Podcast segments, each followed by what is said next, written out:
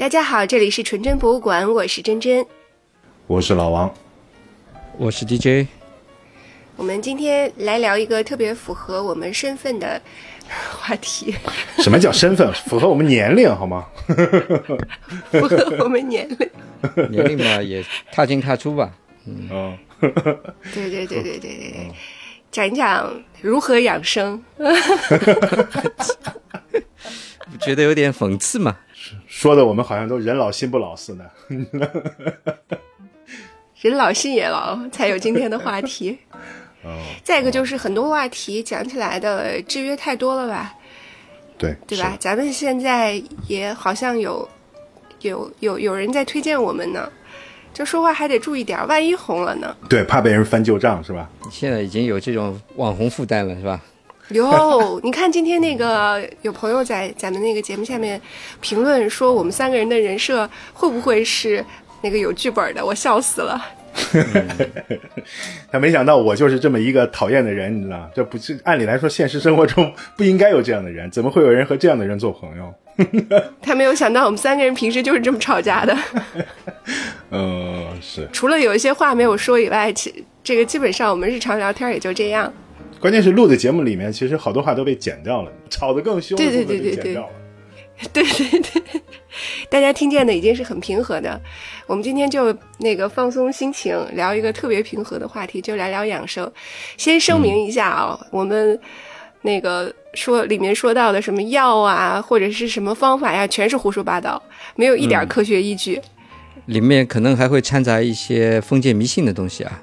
对对对对对，要自己去过滤一下。哎，对对，你说到这儿，我倒是很好奇，你究竟会说些什么东西？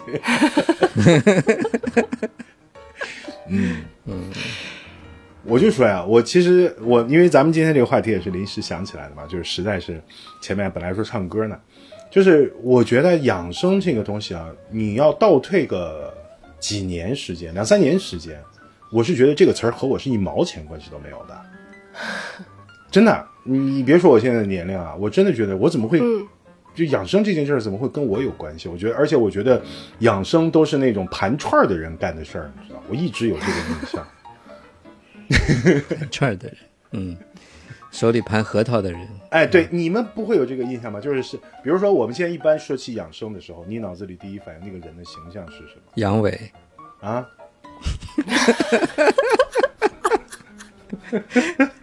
嗯。他是非要给这个剪辑加上难度。我不剪啊！如果我剪这种话，我是不会剪的。养生那就是那个经典的形象嘛，这个枸杞，枸杞装在保温杯里。哎，你会不会有这个感觉？就是养生这个词儿，就是在我们这个特定的这个语境下，养生这个词儿是和男的挂钩的。哎，好像确实是这样啊。哎好像真的是这样哎，跟跟男的挂钩，然后跟。跟肾功能不行挂钩，最后就是跟阳痿挂钩了。这个推导路径非常合理。我们我们女生没有这个问题，我们活力无限。这么一说，今天的话题我就不用参与了。啊，我们先把这个抨击完啊！说实话，就是你刚才说到养生，我说问你们这个人的形象。反正我从来没想过说女生的这个养生，我一般想到的这个养生这个词儿，脑子里第一反应就是男的，大肚子，然后盘着串儿，然后手上戴着串儿，或者脖子上挂个链子，要么挂个红绳，上面什么拴个什么东西啊，然后就是这个说起这个中医什么这个《黄帝内经》一套一套的，你知道，然后没事儿什么熏个艾灸了，然后什么早晨吃什么，中午吃什么，晚上吃什么，就一套一套的。哎，我而且因为可能因为我们现在人在南方，就是说的还都是这种南方普通话，讲的一套一套的。反正我有这个意。什么能吃，什么不能吃，什么跟什么不能吃，对吧？对，是的。如果他们说的都是真的，我估计国外没剩下几个人，都死了，吃死了。哎，你这么说起来哦，就是“养生”这个词，好像是带有一点贬义的意思的。就是，就是给人的第一印象。但事实上，养生应该是，就它代表的就是一个正常的、健康的生活方式。你要是把这个词语这么翻译一下，那我们女生就可以参与进来了。就就还挺正常的一个词。但是你要单说养生的时候，好像是不是被什么中医养生啊？我不是说中医养生不好啊，但是就是会被这些呃广告或者是内容给带偏了，所以给给到人就是有这么一点油腻的形象。哦，对，是，而且是相当油腻，还不是一般的油腻。嗯，我们先问问这个美国人，如果用英语来讲的话，这个“养生”这个这个词儿有没有对应的在老外那儿的说法？好像你你乍一问，我还真想不到有什么词哎，我来要 Google 一。翻译一下，对，，Google 一下。或者说他们的有没有类似的概念？可能只能说 keeping good health 吧，或或者说 keep fit，但也 keep fit 这个，中文意义上的养生，就是保持健康的，只能这样硬翻吧。嗯。想不到一个更贴切的、中文的这种养生，因为可能西方人并没有这样的观念，他认为就是保持健康嘛，对吧？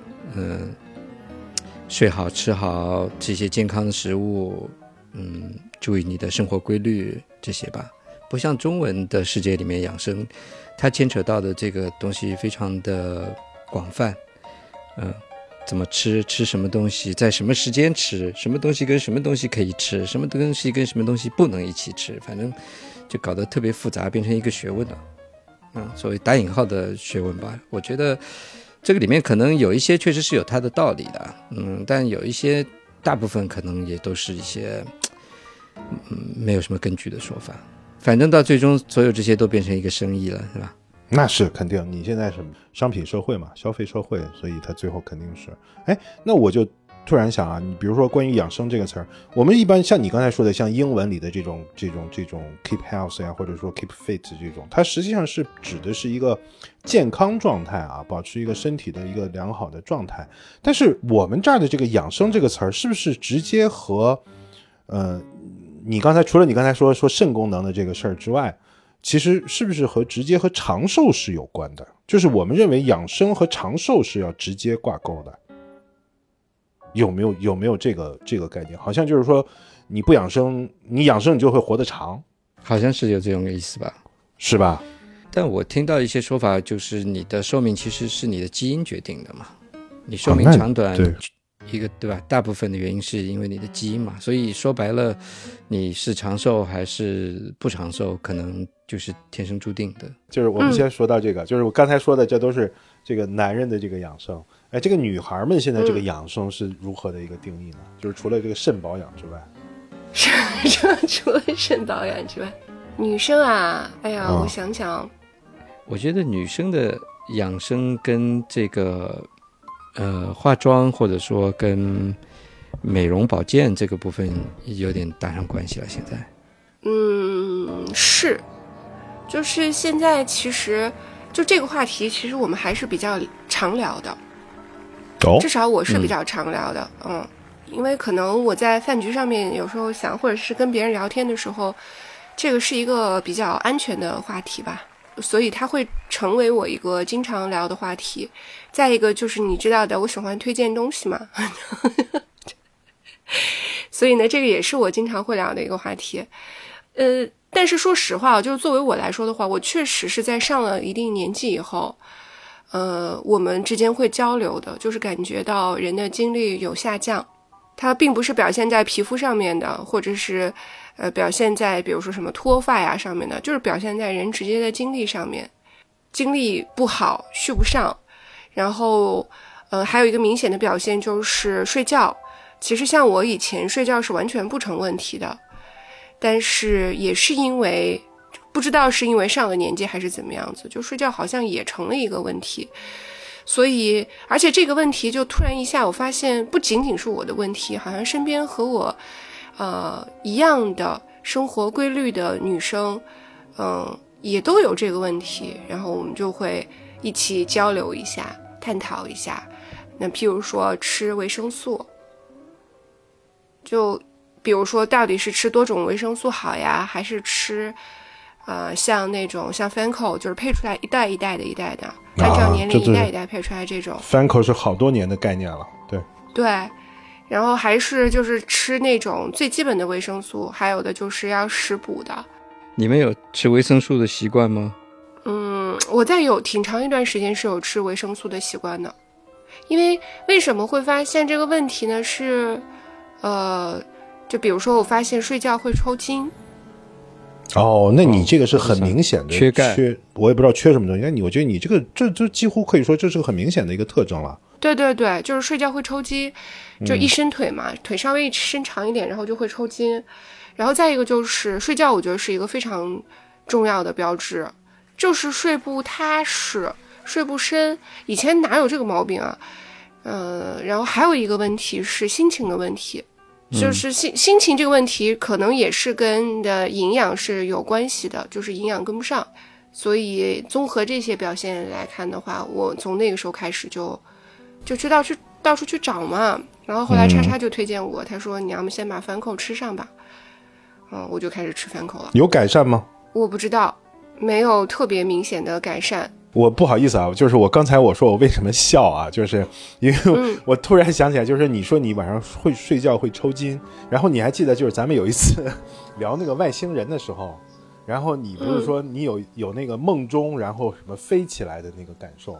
对对对，哎，但那那个绝对不是抽筋。对，不是抽筋，但是你知道那期节目之后，我妈听了那期节目之后，专门给我打过一个电话，因为她特别喜欢你嘛。然后他跟我说，嗯她说你知道真真这个啊，就是这个应该补气，你知道，这个是典型的。阿姨说的对，阿姨说什么都是对的。你妈这个结论是微信给得来的吧？那你为什么不告诉我？我跟你讲，我现在气血不足，就怪你。反正他跟我说呢，是说他好像他这种呃体验就跟你类似的体验，他好像他也有过。她好像是说他那时候吃什么西洋参，是什么丹参什么东西，他说这个是有明显改善的、啊。但是因为你说你那个故事是在十几岁，你知道，然后我就觉得这应该是你是真遇到外星人了，他是要补气，我不是，我就是气血不足。我再插一嘴啊，对，所以我我我是很长一段时间有吃那个维生素的习惯的，我就会，呃，在办公室放一大包，然后在家里放一包，没事儿就吃一下。我女儿也在补鱼油，然后家里面人嘛，就是根据不同的年龄，然后要去补不同的东西，大概就是这样。嗯，就我我觉得我虽然提出了这个话题，但是我在这个问题上呢，嗯，算不上是什么权威。我我周边倒是有很多权威，他们有很多经验，等会儿给你们分享。说起西洋参，我前两周还不是西洋参了，买了一个吉林那种老山参，买了送人。哎，我倒是觉得这个东西你送给中老年人是挺好的。正好我妈认识一个，也是朋友介绍的吧，在那边林场里面号称是挖人参的了。那我估计他可能也是种植的吧，但至少东西看起来还是挺像那么回事儿的。一根人参，然后他那个须发皆张，你知道吧？那个全须全影儿触须，看上去就挺吓人的那种，好像我觉得他可能下一秒就要从那盒子里成精了飞出来那种感觉。就这种东西拿来送送人还是挺好的，然后对方看了以后也会有一种莫名的惊诧，嗯，还有这种这么长得这么好看的人参，嗯，我们说回来啊，就是刚才你提到了，就吃不吃维生素，其实养生，呃，或者是保持健康，它是一个挺大的话题嘛。那除了吃什么，喝什么，嗯，对吧？喝也很重要，然后还有包括运动，还有包括按摩。我突然想起按摩这一茬了，我想想，你们肯定不能说你们没有养生。对，按摩算是一个，也是一个养生吧。这个我倒是经常在做按摩的。是吗？啊，对啊，我我是有一个固定的一个大姐，每两个礼拜会来一次，呃，会按一一个小时、两个小时吧。哦，这我倒完全没想到哎。哎，我先问老王，刚才我说的这几种里面有没有任何一种你中的？嗯，我不能说我绝对，就是我是非常反感按摩的，就不管是说是呃身上的按摩，还是说那种按脚，现在比如很流行那种外面按脚的这种，我特别不习惯。实话说，就是别人在我身上这个，对我别人在我身上这个捏来捏去的，我浑身不舒服，我特别别扭，不管是什么，我特别不习惯。那机器呢？机器按摩呢？机器按摩还可以，嗯，我好，我我我我想搞那个 Osam 的那个椅子好多年了，我跟你说。所以你就是排斥人跟人的这种接触嘛？你主要的问题是人跟人的接触这个部分嘛？对对，嗯，其他有吗？吃的呀，喝的呀，用的呀，然后呃运动啊，然后刚才说到的按摩，就在这些这么多我能想到的品种当中，你有任何一样是比较注意的吗？我大概唯一注意的就是第一个是在喝的东西上面，就是我不喝任何碳酸饮料，或者几乎不喝任何甜的东西。这也不是现在了，绝对是从小就好像我家里人跟我讲的那个有有这个概念，好像反正我就不喝任何汽水啊，什么嗯可乐、雪碧这种东西我都不喝，我就你过年也不喝吗？几乎不喝，我从来不喝这些东西，几乎一年、甚至两三年难得喝一罐可乐。嗯，哦，那你好厉害。这个不是出于养生，我觉得这个纯粹就是出于习惯吧。家里面从小，我小时候好像他们就给我灌输这个概念，说这个东西不好喝，所以我后来我到现在为止，如果说饮料里面的话，我除了水，而且我不我不太喝热水，几乎都是喝这个常温水或者冰水，然后我不喝茶，所以我喝的饮料里面就哦是水。你连茶都不喝，对，我不我我我不喝茶，我们家几乎没有茶叶。哇！然后那你平时就喝咖对啡？对，我的饮料就是第一个是水，我喝常温的比较多，因为白水嘛，你你不可能喝热水了，我一般就喝常温的，或者说喝冰水。另外一个咖啡，嗯我是一定喝热的，我不太喝冷咖啡。像这种天气，哦夏天我也会热喝热热咖啡。然后第三个嗯饮料大概就是近几年添的毛病，就是喝酒了，就喝点啤酒或者嗯 whisky。啊，我大概就这三种饮料吧，水、咖啡和酒。对了，我前一段时间在你的引导下，我喝了一次那个喜茶，感觉如何？我当时喝下去，我就感觉我还不如直接把就是弄勺糖塞嘴里呢，这纯粹就是太甜了这些东西。那嗯那对于你这种不喝碳酸饮料的人，他确实可能是一个甜度比较高了。对对，我对那个东西不太行。嗯，我是不喝咖啡的，但我喝茶。说到吃的部分，其实我没有什么太多的忌口了，但是我有一点还比较会去注意的，就是我对肉类制品比较挑剔。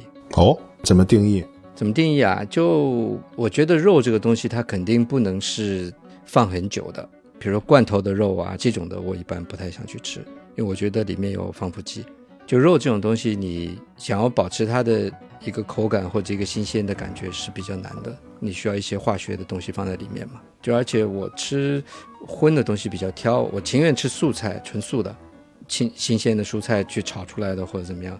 但我不太喜欢吃这个肉。如果我觉得这个肉可能不是那么新鲜，或者是一些腌制的或怎么样，就不是太感兴趣。你是觉得有味道还是怎么样？所以你不吃火腿和香肠吗？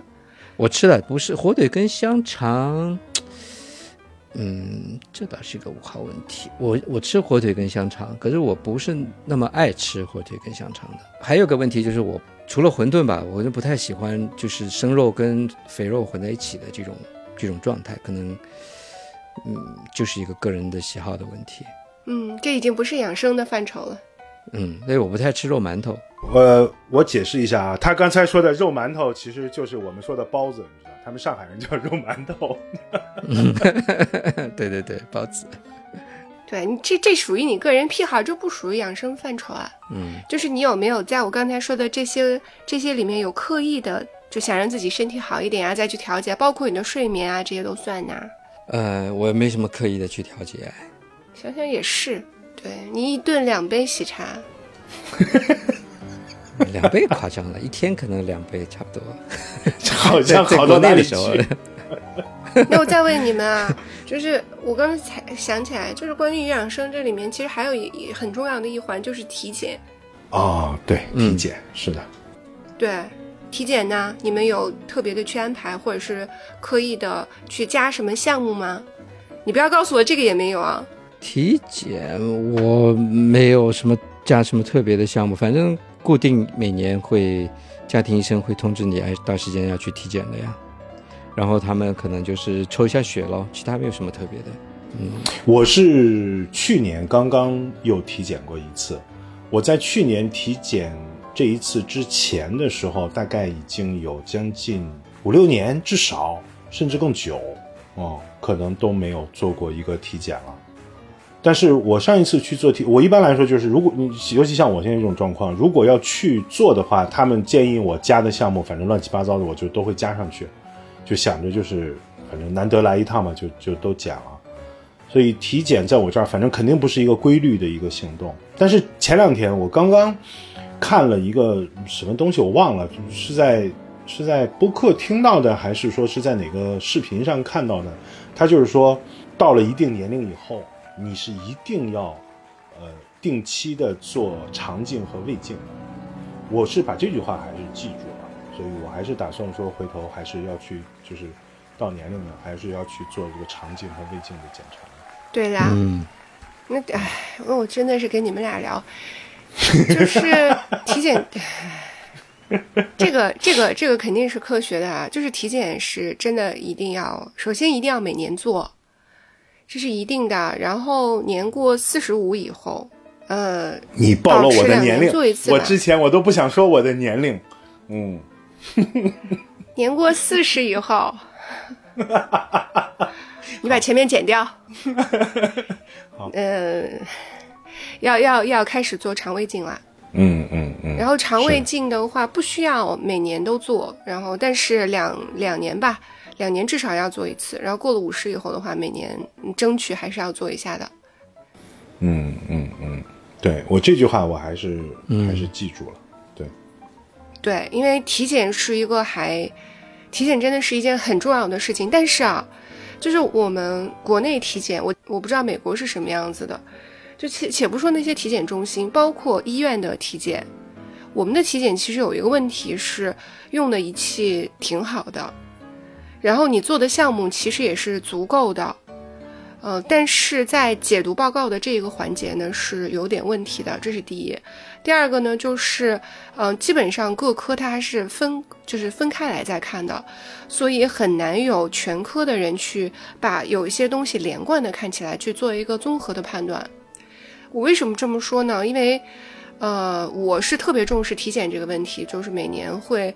我们自己就不用说了，每年都是必须按时按点做。我的家里人也是要求他们，嗯，不但要按时按点做，而且要做得好一点。但是你要去查的时候，我们经常说把所有的体检的项目都加上，但这是一个伪命题来的，就是因为其实检查项目有非常多，但是你绝对不可能把所有的项目都做一遍。就是，呃，你怀疑的那些，或者是有可能出现的问题，你是不可能做一遍的。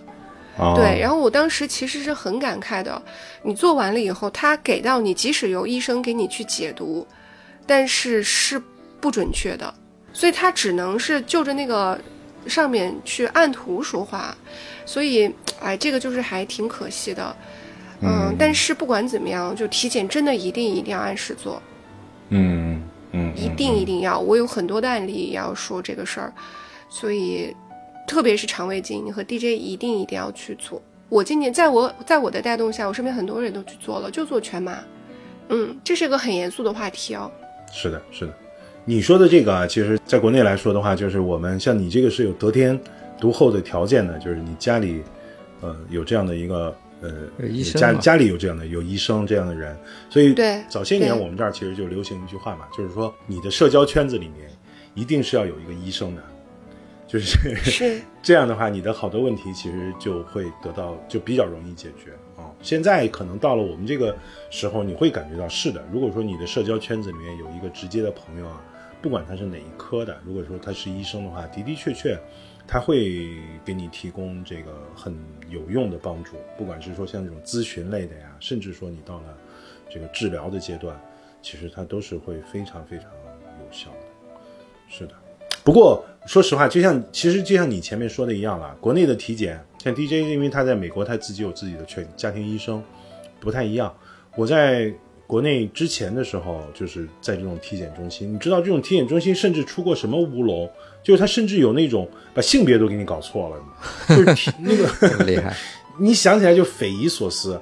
记得去年的时候，我因为我知道体检中心这种不靠谱啊，所以呢，我就专门找了一个。就是上海这边的一个大医院，就是所谓的三甲医院啊，很有名的。我是到他的体检中心，我想着那你总要靠谱一点喽。结果我到医院以后，他说你这个体检不在我们这医院体检不在这里，然后给了我另外一个地址，然后我开车过去以后，发现就是还是一个体检的一个专门机构。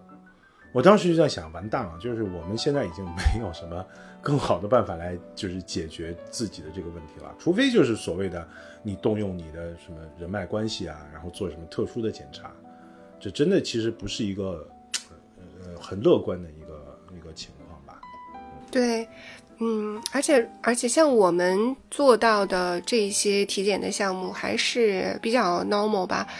呃，事实上就是所谓的有钱人当中流行的项目，呃，我略知一二，比你想象的还要前沿一些吧，我只能这么说。就是带一些基因检测或者诸如此类的东西吧，是不是？基因检测这个是就最最普通的吧。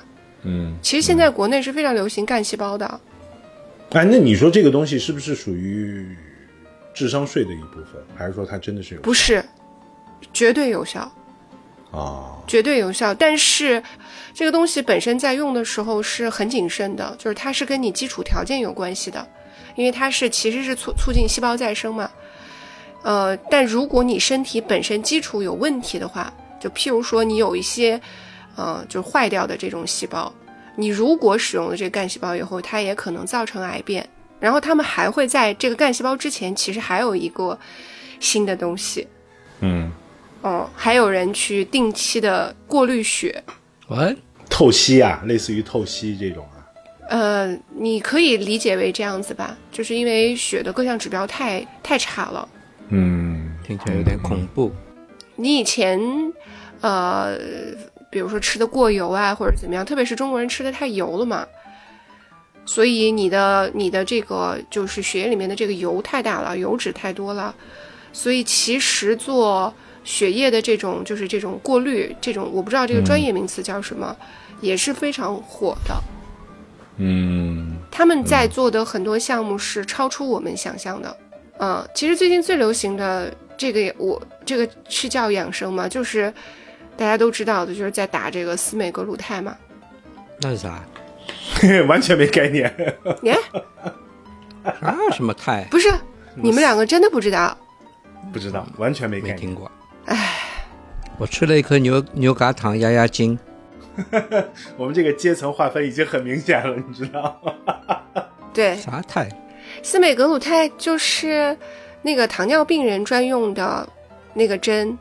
嗯，然后呢，后来被发现，你知道的呀。后来被发现，就是在抑制食欲上面有奇效，然后现在就被大家拿来啊做减肥之用啊。我知道你说的这个东西，但我不知道它叫什么肽。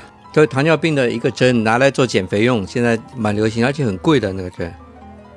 哦，国内不贵，因为其实这个是就是本来就是给糖尿病人开的药嘛。嗯。但是因为他们这样打，导致这个药会，这个药给糖尿病人有时候开都开不出了。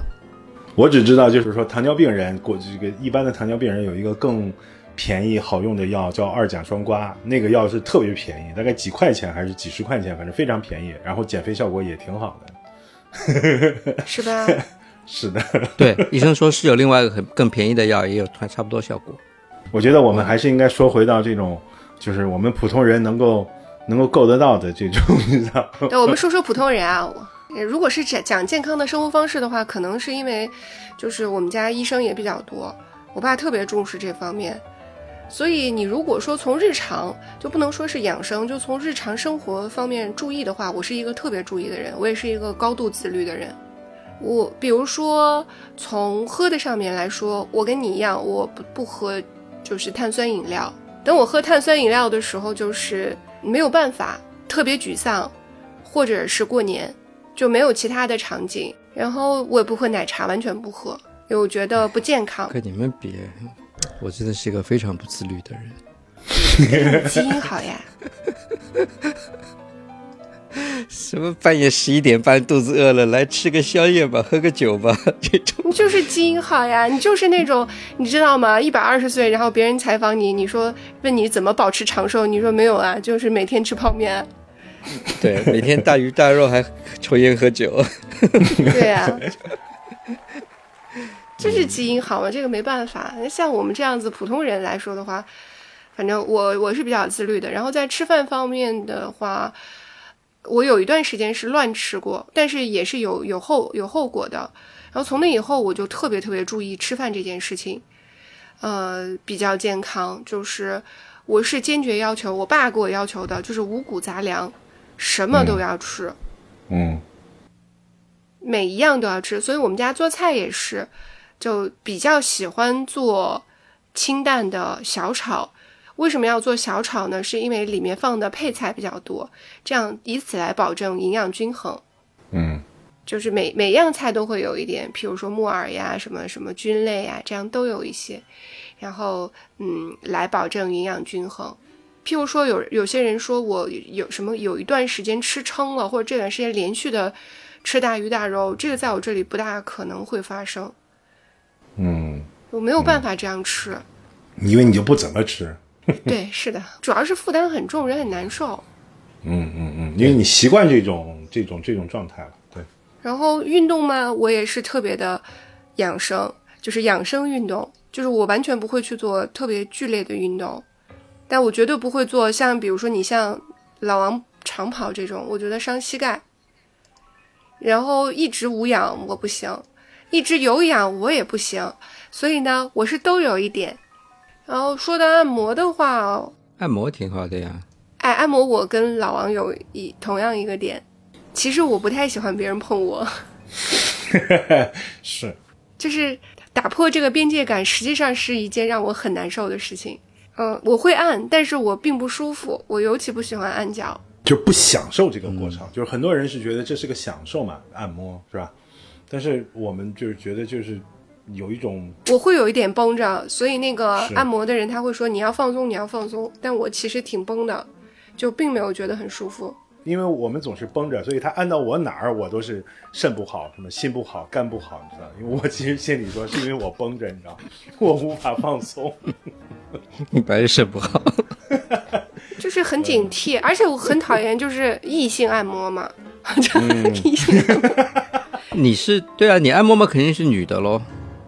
大部分来说不一定，不一定，他可以挑的。哎呀就如果说早他不喜欢女孩的话，女孩力量没没力量，他可以挑个男的。嗯早期流行个、流行什么？就有一段时间，我老陪着家里人去做盲人按摩，呃，我我还是会觉得不舒服。还有一个就是那个以以前健身的时候，不是到最后拉伸环节嘛？那一开始我还是有个私教的，然后私教那个拉伸，他是就是拿着那个推的那个东西帮我硬硬拉伸嘛。我拉伸了两次以后，那个课再也没有上过，我觉得尴尬极了，我完全不能够接受他跟我那么近的距离。嗯，我也无法接受男技师按摩。哈哈哈哈哈各种按摩种类，其实我试过还挺多的。呃，有什么油压、呃指压，然后油压，还有呃经络啊什么的，各种各样的吧。我觉得我相对比较喜欢泰式的。就如果是一个比较正宗的好的泰式按摩的话，我觉得它对我来说效果是最好的。嗯，你们拔过罐吗？当然拔过了，没有，我一次都没有过，你一次都没没拔过。罐啊？没有，没有，一次都没有但。拔罐这个东西的直接效果，老实说我没有无法就无法体会拔罐对你有什么直接的效果。我上个礼拜在国内还被强行的艾灸了一回，不是艾灸了，他用那个他用那个什么，反正艾草在我身上熏啊熏，一边按摩一边给我熏的，然后。我弄完了以后，我爸就问我感觉如何，感觉如何，我就说我真的没感觉特别有什么变化。嗯，你说你差点现了原形，你知道，差点现了你那个白蛇的原形。哎，那艾灸搞得我鼻子特别不舒服，还打喷嚏，也弄好久。国内艾灸是一个非常大的生意。我我其实是我现在有一张按摩卡，但是原因呢，是因为就是因为在我女儿上课的对面，我每次陪她过去，反正也没事儿干，我就摁一下，但是我只按肩膀，我只、啊。只按这么一小片区域，肩颈，颈部我都不让他们按，我是非常就是在乎别人去那个按摩颈部的，因为我觉得这个非常危险，这个动作。嗯，他们其实就是瞎按嘛，对对对，是，绝大部分人都是瞎按。你按按摩脖子，我我我觉得如果大家在按的话，也要特别注意，按摩脖子是一个非常非常危险的动作，对，是的，颈椎，脖子上的血管太多了。我爸老对我爸老提醒我，然后他每次在我身上赚不到钱，他就着急，就说要嗯，对，加不上项目是吧？哎姐，咱们咱们我给你弄个艾灸，我说，哈然后我就就就敷衍他嘛。他说你这样子，嗯。我跟你说艾灸啊，一艾灸浑身都好了，你的例假也正常，然后浑身都暖意洋洋。最重要的就是我们这是一个什么什么小分子艾灸，小分子还还破壁了什么的，他就差说出来，我艾灸完我就能长寿了。嗯。然后我，然后他在给我讲的这个过程当中，我才知道，就是他们供应的上一家这个厂家那个生意是做的很大的，这玩意儿完全没有成本啊，艾灸啊、艾草有什么成本？嗯，我就我所以我就说嘛，这个东西是不是其实呃接近智商税？我这这个这个，反正因为我我对中医的态度反正不太好，就是说我觉得这玩意儿总总体来说接近于智商税。像你一开始说的那个拔罐的那个东西啊，其实我的看法是说，它可当然它是有穴位了，但是另外一方面，另外一方面呢，其实它这个东西基本上等于接近于放血疗法。我认为啊，就是说，因为它是把你的这个体内的就这个这个表皮里面的一些要让出血嘛，然后你显得一块红一块红的。对，这个实际上就是把毛。细血管全弄破。对啊，这个其实就是早年间的放血疗法嘛。那你如果说从呃现代的生理学角度来说，你适当的抽出一点血的话，它是能激起你身机体的一些一些反应的，你你你感觉会好一些，或者说舒服一些。所以我我我是觉得，就是像这种艾灸啊、拔罐啊这个东西呢，嗯我是觉得就是他把他说的玄之又玄，什么什么什么五行八卦之类的东西，我觉得总的来说就是嗯接近于智商税，我自己是这样看了。嗯我不知道你们是怎么看这个事儿。我不八卦，我我我接受不了，我接受不了我背上出现这么难看的东西。我特别接受，尤其是作为一个强迫症，我有时候看见女生穿吊带，然后露出拔罐的印子，有一段时间好像这玩意儿都成一个流行了，我受不了。接近于纹身，我觉得，我觉得要不然你就把它拔成对称的，拔成心形对吧？拔成一个新的形状。哎，我觉我突然觉得你这个可以是个生意，你可以拔个心形啊，拔个星星啊，对吧拔个各种各样的形状，对啊拔个米老鼠，拔成纹身。对，拔成纹身，这就简直就是一个新的城市流行文化。对我主要我主要是就是我我我其实拔完了以后呢，你会觉得那个地方，因为它先一紧再一松嘛，其实会有还是有一点舒服的啦。嗯嗯嗯，但是我我主要是接受不了那么丑。哎，但拔罐有一点我，我觉得可能是有个什么道理在里面，只是我无法解释了。就是你如果比如说你的左肩膀跟右肩膀，呃，其中一个特别酸或者不舒服，就同样的位置，它去拔罐的话，你不舒服的这个地方，它的颜色会比较深。这个倒是我观察下来有这样的一个情况的。哎，你说到这个事儿，我突然想到一个事儿了，就是我有一段时间不是颈椎特别不好吗？呃，经常头晕。我尝试了很多种方法，然后结果还是不好，有一段时间特别特别严重。后来我就去医院看了，然后呢，医院就给我开了五次的理疗。它那个理疗当中呢，包含什么东西呢？包括呃拔罐儿，包括针灸，包括牵引。然后还有在医院里面就是上一个一个很难受的仪器，一个理疗的仪器，还有一个什么东西，反正是好几样。嗯，我去做了一次，然后我就再也不去了。你看看，医院痛苦你开的就去做呀，痛苦对你有帮助的呀。哦，没有，我觉得很痛苦，包括他那个牵引，然后以以及针灸和拔罐。第一个我做完了以后没有什么反应，然后他们说是因为我做的太少了。第二个呢，就是，呃，我我做的那个过程当中没有觉得轻松，我觉得蛮痛苦的。后来啊，我我的颈椎是怎么好的，我倒是可以分享一下这个。呃，第一个呢，是我改变了坐姿。我还记得你说你什么什么双十一，你买对，你了一个奇们看到我的那个椅子上面不是有一个奇怪的椅垫子吗？哦，嗯，就是那个矫正坐姿的那个椅垫，不是坐上去特别难受吗？但是那个椅垫特别管用，就是你坐上它了以后，你就必须得保持，嗯，整个脊椎是挺拔的，然后人是直立的，就是保持一个非常正确的坐姿。对于长时间办公的人来说的话，它是一个慢慢矫正的过程，特别有用。然后第二个，我其实当时买了一个家里带的这种牵引器，但这个，嗯、只能治表。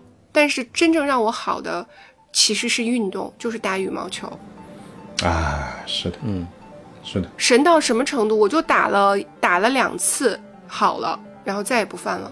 嗯，那你要这样说啊，那你比如说，呃，我们刚好就扣回来，你说说回到运动的地方的时候，实际上就是第一个是你说你打羽毛球治疗运动，实际上啊，就像长跑这种东西，其实是嗯包括对颈椎，包括对你什么就是各种这种身体的这种呃，由于不正确的姿势或者长时间的现代人办公室里的这种亚健康这种状态，其实都是有非常非常明确的效果的。而且我觉得就是我得纠正你一点，就是我们会说跑步伤膝盖这件事儿，我这个是我自己切身体会啊。你像我这么高龄的情况下开始长跑，就是高龄这个呃，对这个真的，这个真的是呃，怎么讲呢？是谣传，是不可能的。唯一的就是有可能会伤害你膝盖的原因，是因为你的体重过大。比如说你你上来就是你，比如身高一米七，你体重一百八，那你跑步的时候那才会伤膝盖，因为你的体重太大了。你这个时候你可能不能跑，你可能先得先得从走的这个地方开始，先把体重降下来，去去。其实我们正常的一般来说，你的体重在正常范围之内的情况下，或者说略微的有一点，比如说体重有点超标，只要你的姿势正确，是没有任何就是所谓膝盖磨损的这个风险。这是我自己切身的。哎，你说得特别对，我就是跑步姿势不正确，我是肯定不正确的，所以我就总觉得我我跑多的话会不会有问题？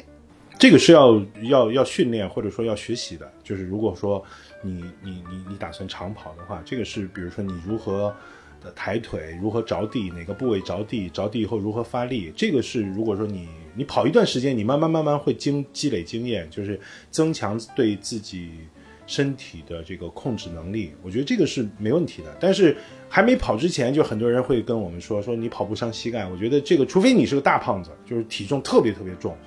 那么你在刚开始的时候是不能跑的，你只能走或者怎么样，或者用那种椭圆机先把体重降一步，降一降。但是对于绝大多数人来说，我觉得是没有这个问题的啊，这个只是一个经验和姿势的问题。明白？你说那个背部坐姿矫正的那个东西，我现在已经下了一单了。哎，我们前面说到这个养生这个东西啊，你比如说一开始说到像真真说这个维生素啊，包括说我们食疗啊，或者说是什么这个疗法那个疗法，其实这种疗法就像很多人都会说，就是，呃，它几乎进入了一种信则灵的地步，就是它不是一个立竿见影的效果，对吧？就不是说我今天开始吃维生素了，明天我就感觉会好一些。我觉得养生的时候，经常会进入到这样的一个困境，就是我吃了一段时间，我自己也没什么感觉，我就很难把它坚持下来。然后他们就说那是因为你吃的不够久，对，是你坚持的不够久但是啊，嗯，但是啊，我我自己其实最近这两年，我发现有一个比较明显的一个呃体验，就是我的手上、脸上、胳膊上开始有斑，就是慢慢的开始有斑，很淡的很，就是刚开始比较淡，后来有斑。然后我你这个是晒斑吧？应该是晒对斑。我，我后来我咨询了我们家的专家，人家就是说，说你这个原因就是因为你你从来不防晒。对，你不擦防晒，是的。我以前也我也是这个问题，我脸上有一个斑嘛，然后上两个礼拜去去做美容，把它激光镭射弄掉。哎呀，我还我我还没有下决心去做这个。我为什么不擦防晒呢？就是因为我觉得那个防晒霜的味道这太难闻了。但后来那个他们给我推荐那种用喷雾的，现在有那种喷一下喷在脸上那种，那种没味道的，而且也没什么不舒适的感觉，我觉得那个就挺好的。但是那种东西可能因为防晒是一个纯粹的物理隔离的效果，所以如果说你像这种喷，你你可能喷上去没那么不舒服，但是它从隔离的效果上来讲就会差一些。喷雾不匀啦，呃，我这个我就喷雾不懂。喷不匀的不够。它是因为就是你想想你你那么细的小颗粒，然后你就那样喷一下，它在脸上是完全不够的。就你要喷的话，一次得得喷很多，它才能完完整的遮盖你的面部。所以一般来说还是要用防晒霜的，而且喷雾的话会把你的水分带走，把你脸部的水分带走。所以一般来说，我们喷雾就是用在身上。大面积的时候使用，你脸上还是要用防晒霜的。有很多防晒霜都是没有味道的，也很也也很轻的，你换个牌子就好了。说到这里，你就应该上链接了。对，三 二一上，今天打到最低。我说这个的意思啊，其实这个事情其实就让我联想到了这个养生这件事儿。就是你看，我就是觉得，哎呀，我今天涂防晒霜多麻烦呀，或者说我又不可能天天涂了。今天太阳大，明天我涂一点，明天没有太阳了，我就不涂了。这个我就始终没有坚持。但是它日积月累，它就是在我和那些涂防晒霜的姑娘身上，它就形成了鲜明的对照。就是我们差不多同样的年龄，人家就是脸上依然。呃，没有任何的这个痕迹。我刚开始我吓一跳，你知道？我说我不会吧？我说我现在已经开始长老年斑了，没这么惨，没没这么惨吧？但是我的意思其实就是养生这件事儿，还真的你最后不得不落在那句话，就是贵在坚持。就是你，就是你不坚持，你是看不出效果的。我，所以我今天其实挺后悔的。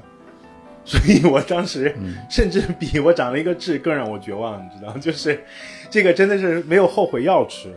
对啊，你找个医美，找个医美嘛，你就索性过一段时间，等你下班多一点的时候，找个医美一次把它处理掉。我跟你说啊，像我这种人走进这个医美啊，我估计那个前台接待的那个小姑娘眼睛都亮了，你知道吗？就是这好家伙，大生意来了，这 问题太多了，行走的钱包。对，我操，医美真能赚啊！你放心吧，在你们男男的身上赚赚不到钱的。对，在你们这儿能赚到什么钱？我们那个项目才叫多呢。医美我是可以开课的程度哦。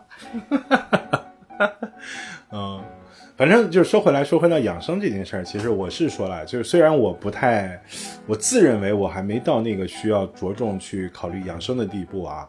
呃，而且我也不太，说实话，我也不太相信这个东西。当然，就是真真前面我们聊到，就是说你该体检，还是应该慢慢应该加强这个体检的这个重视。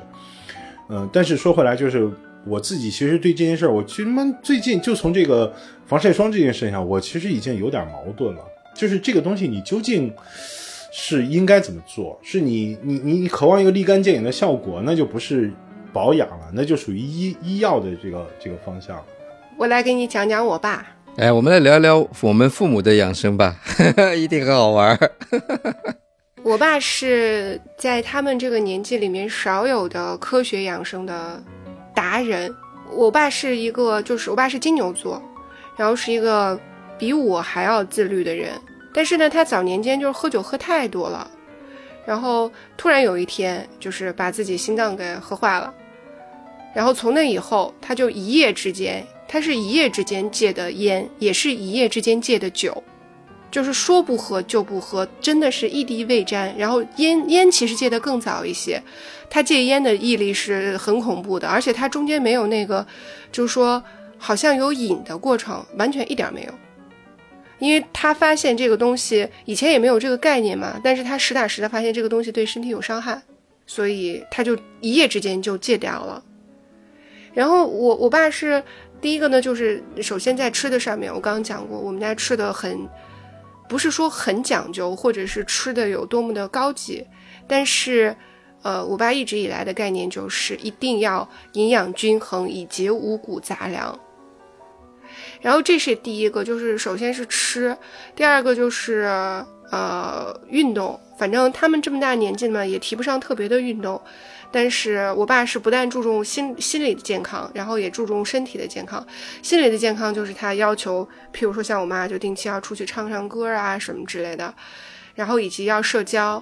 然后在身身体上的运动的话呢，就是他觉得他们这个年纪主要还是步行，而且他们是比较坚持快走，不是散步就是快走。而且这个这个习惯是坚持了很多年。然后我特别幸福的一点就是，只要我爸在，我们家就常年有养生茶喝。他的那个养生茶里面是没有茶的。我爸爸的养生茶里面有各种东西，有黄芪、黄芪、枸杞、山楂，呃，红枣。然后我爸还放什么东西啊？反正里面还有好多东西。你感觉像八宝粥？也有点像八宝粥，有点像盖碗茶，其实。嗯嗯嗯。只要我爸在家，我其实就有的喝，很幸福的。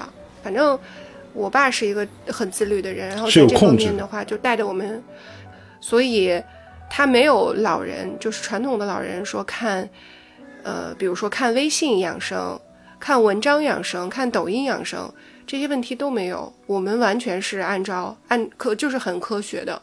DJ 呢？听嗯了真真家里这个，你你你你们家老人有什么？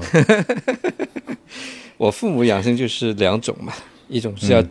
一种是叫亲朋好友推荐，啊、呃，三种吧，一种叫亲朋好友推荐，一种叫上门销售推荐，嗯，还有一种叫活在微信上的推荐，这个就是这三种。嗯，他们有他们，我这次回去发现他们有一个什么吸那个什么，忘了吸什么蛋还是吸什么，反正反正插两个管子在鼻子里 咕噜咕噜在吸什么玩意儿，吸吸啥？怎么 听上去这么可怕？吸什么气体吧，反正一个机器咕噜咕噜弄出一些气体的吸吧，这是一种，这属于是，属属于是这个呃保健商品这个销售上门推销的一个结果，呃，然后呢，有一段时间在搞什么呢？有一段时间在搞米汤，就把那个把那个稀饭啊反复煮，反复煮，反正煮的就是那种，把那个汤拿出来喝。嗯，这个是属于朋友介绍的养生方法。嗯嗯，那微信上的养生方法就多了呀，经常在家庭群里面发一下这种，对吧？嗯嗯嗯，就好像那种给你那种标题一看，就你如果不照他不照着他说的做，你马上就要出很大的问题。这种 啊啊，带恐这个不。能吃，那个不能吃，对吧？你们知道的，微信那种文章，嗯，十亿人都在点赞，嗯，嗯，马上就就就这种玩意儿嘛。哎，反正我都已经到了懒得去打假的程度了。以前我还可以打假一下，后来我都懒了，算了吧，你高兴就好。反正我觉得老人家也，老人家养生还是挺奇葩的。我记得我小的时候，嗯，他们吃过一种什么东西啊？把黑芝麻跟蚂蚁磨成粉一块吃的。啊什么？嗯，很多年前我小的时候，在上海流行过一一段时间，就把把蚂蚁晒成干，然后磨成粉，跟跟芝麻也磨成粉混在一起吃。呃，我不知道这个是什么路子啊，反正那我小时候也也吃过吧，这种东西。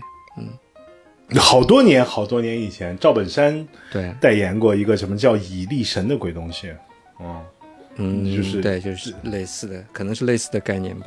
对，用蚂蚁。嗯嗯 哎，我想起我以前我小的时候，我奶奶练过一个叫香功，你们有有没有印象？我不知道我爷爷也练的，我我外公也练的。其实这个东西你怎么说呢？你说它是假的吧，或怎么样吧？但确实就是老人家在你闻到过香味儿吗确实，我确实在他身体周围闻到过香味，而且就是同一种香味。就是我们家老人是不擦这种这种粉啊或者是带香味的东西的嘛。但是他开始练的时候，我在他的身边走过，我会闻到这一种特定的气味，就这真的很神奇的，我这不是胡说的。就是我本人也不是太相信这类东西，但是我确实闻到过，而且是同一种香味，每次他练基本上都会有。哦，这个还真的是，这个我是头一回听说哎。我知道香功，但是我头一回听说。，你你闻到过你外公身上有香味儿吗？我没有哎，是不是因为我鼻炎 功力不够鼻子不行，功力不够？我奶奶那我时候没这个练香功，印象？但是我外公自己经常说香香，我我确实没闻到过。我奶奶那时候练香功挺坚持的，练了应该有个小十年吧，那段时间。嗯呃，还真的是有香味的，这这个我也无法解释了。反正就是在气功热过了以后，我我觉得就是好像这种奇奇怪怪的吃东西的这种所谓吃东西养生的东西就开始多起来了。你就像我们今天说的，说谁谁谁打鸡血，就是你这个东西也太打鸡血了。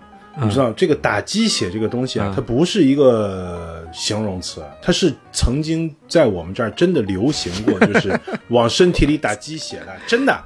我我说 Oh 这句话是、太可怕了，是真的，太可怕了！嗯，这是非常吓人的一个，就是说这个是个养生的一个，说你打鸡血，小学的时候有一段时间，男生厕所里面放了好多那种塑料桶，然后让小朋友们尿尿都尿在塑料桶里，有人来买你的尿，有没有？什么？啊，啊真的呀，对他他那个药拿去好像做什么保健品啊什么的吧？这是一个、童子尿，童子尿，他要去拿去还是拿去打僵尸去了？I don't know。但在那个就是在我奶奶练香功的那个那段时间吧，差不多我是小学、初中的这段时间，有一段时间上海流行喝尿，你们那有过吗？就我操，冰箱打开，瓶瓶罐罐都是尿，就是 他们，而且假的？嗯，而且他们是把早晨起来的这个第一泡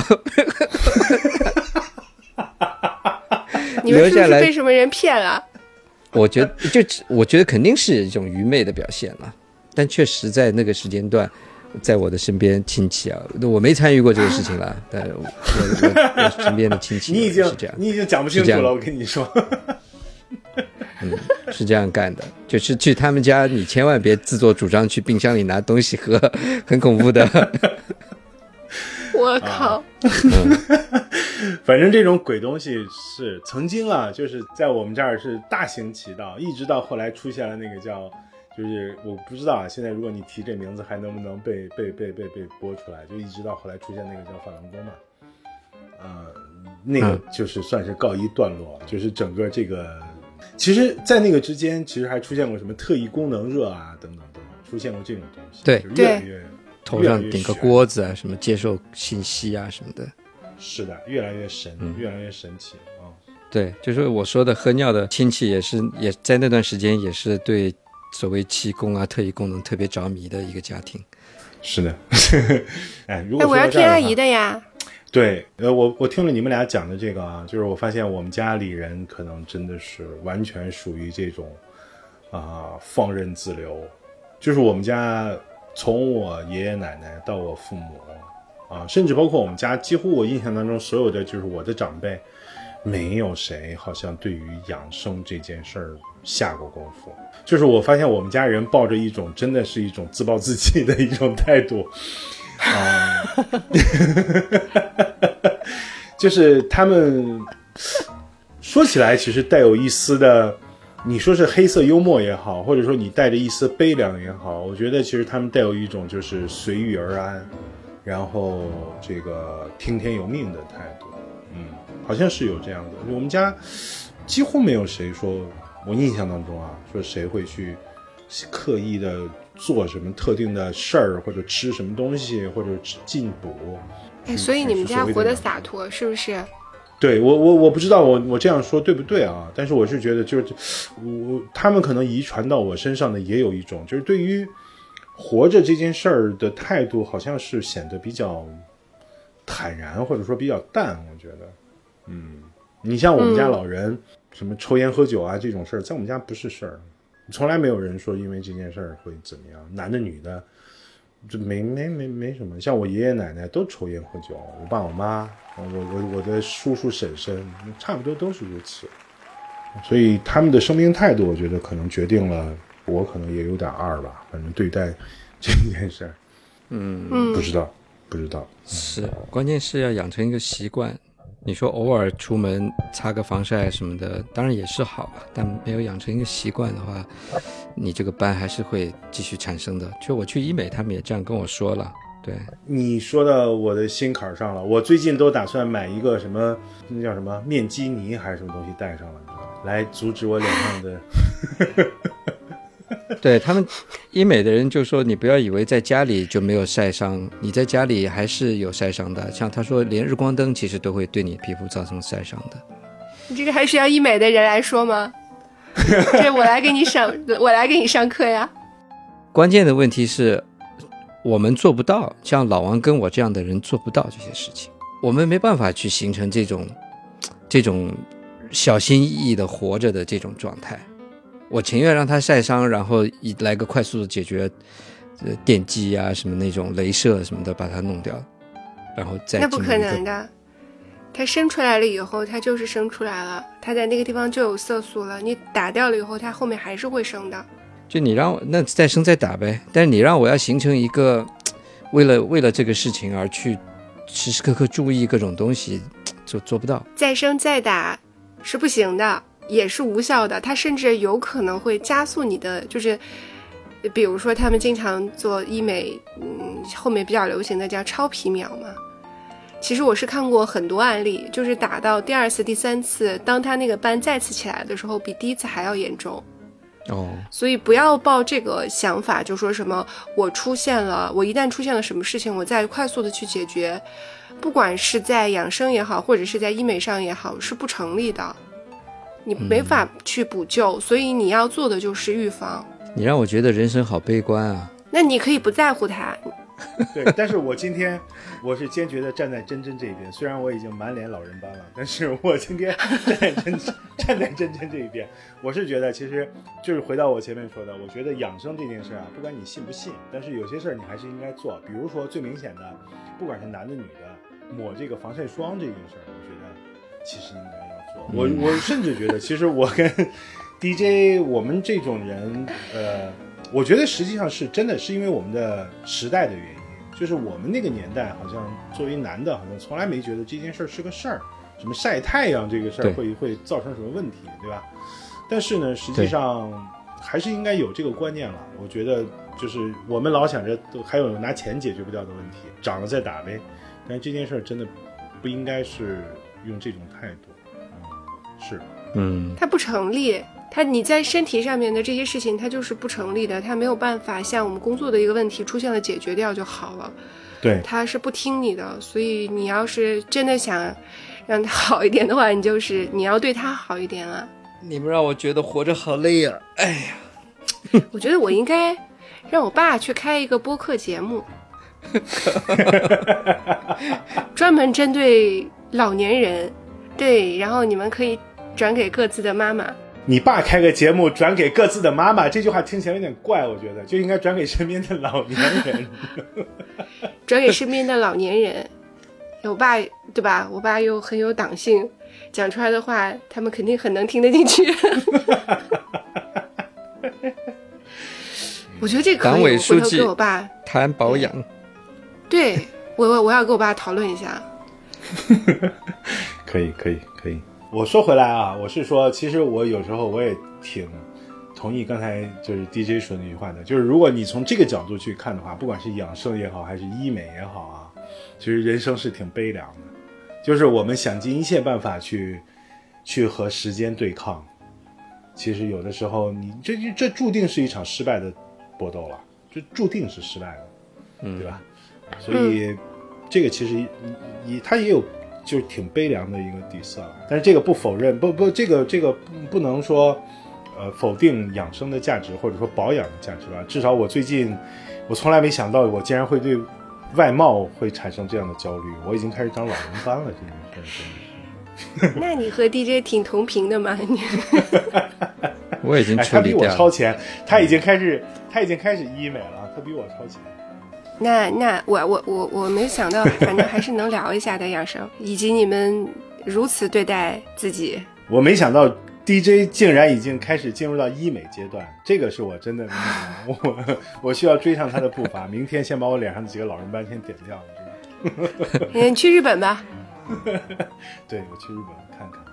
对，日本的医美多好呀！啊，你去，我知道你去日本干嘛？哦、你去日本要做那个小颜整骨，我都没听说过。我本来想去日本，知道吗找个染发膏，然后先把我的头发染了，你知道？就是我现在这个白头发。那不需要。染染头发，我给你回来回来推荐一个自己在家染，不用日本日本日日日日本用的这些产品我都我都知道，我回来告诉你是什么，你没、不需要，可以做小颜整骨。小颜整骨告诉你是什么，就是那个徒手嗯，把你的脸部的这个骨骼进行改变，然后从而达到你的面部提升以及让脸变紧致和小。哇这个听起来太有吸引力了，这简直像画皮一样，这个太有吸引力了，对我。对对，而且是很有效的。小颜整骨是非常非常有效的。哪个颜呀？你回头把那个，就是你就是回头把那个导航的地址发给我，我去啊找。啊 啊！这个在日本非常火。OK，真的，嗯，小燕整蛊可火了。老王整完了以后，我跟你讲，肖战。哎，但是会不会就是我回来以后回海关的时候，他不让我进，因为跟护照上照片已经不一样了，你知道吗？对，对，面部识别都识别不出来。好吧，对，然后、呃、anyway，反正希望大家就对自己好一点吧，养不养生的、看自己心情，最重要的还是开心。嗯，我推荐啊，我强烈建议啊，这个是切身经验啊，不管是呃你是多少岁的男，就是尤其是男生，我觉得这个防晒霜该抹一定要抹。嗯，这是我的切身体会。如果这也算养生的一部分的话，我觉得这个是非常重要的一部分。对，我感觉啊，这这一期节目完了以后，可以看看听众反应。如果大家反应好的话呢，我可以给大家讲讲医美；然后讲完医美的话呢，我可以讲讲化妆品，然后我们就可以带货了。对，你的上链接的技能终于用得上了。对，是的。